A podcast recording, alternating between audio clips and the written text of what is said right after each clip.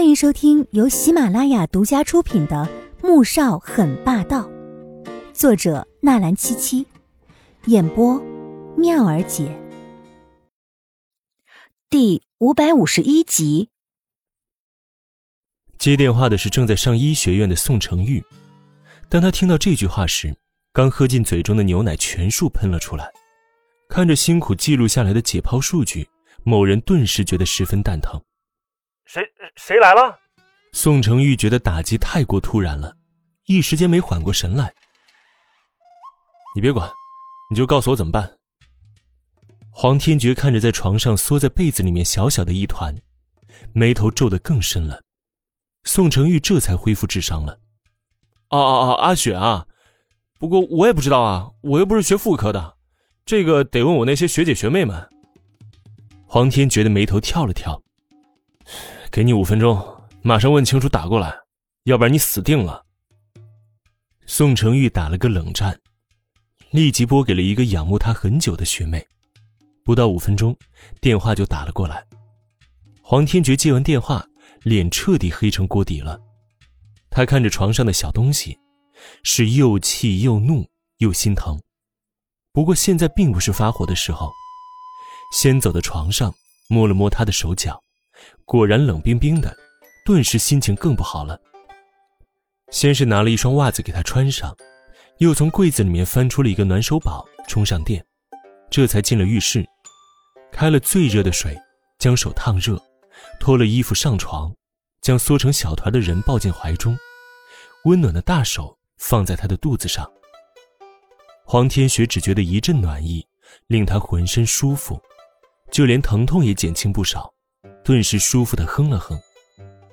大半个小时过去，这才缓缓睁开眼，看到自己被哥哥抱着，但是姿势却有点难以言说，小脸顿时红了起来，长长的睫毛轻颤，声音怯怯的说道：“哥哥。”黄天觉得脸色很难看，见他终于清醒，严厉的质问道：“今天吃了多少冷饮？”黄天雪抖了抖。心虚的比了个手指，一一个甜筒。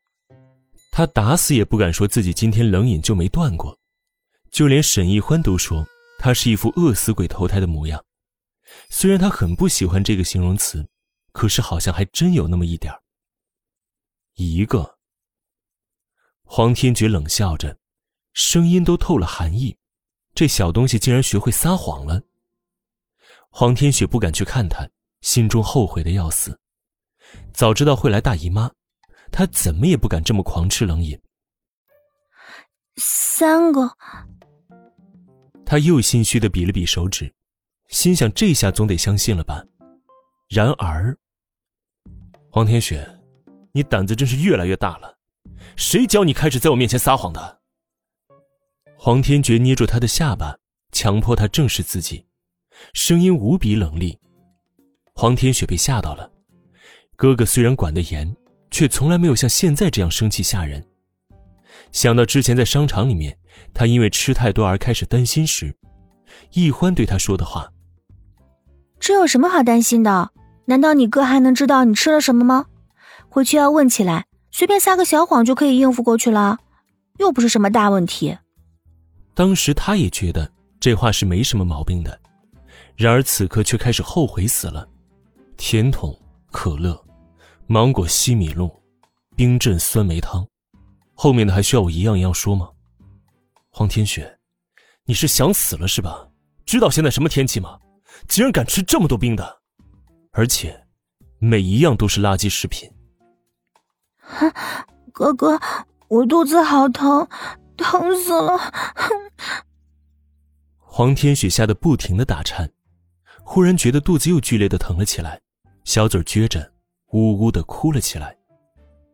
黄天觉见他这模样不像是装的，倒是没有再数落下去，只是脸色依旧不好看，可是手，却轻轻的在黄天雪的肚子上按摩起来。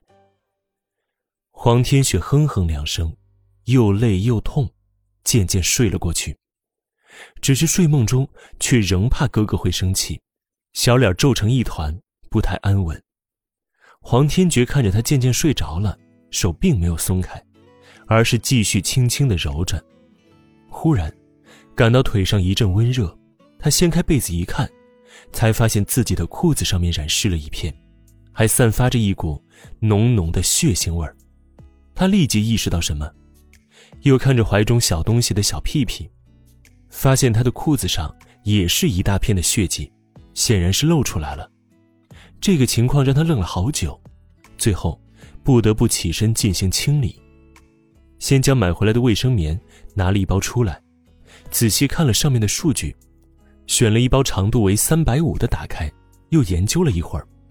做完这一切，正准备帮他换上，但当他的目光接触到他的某处时，脑子轰的一声像是炸开了，而同时，他的身体也像是快要爆炸了似的。这种感觉让他震惊了片刻，随即神色又恢复平静，有条不紊的帮着睡熟的黄天雪垫上卫生棉，又起身拿起充好电的暖手宝放在他的脚边，再盖好被子，这才转身走了出去。本集播讲完毕，感谢您的收听，记得点赞订阅哦。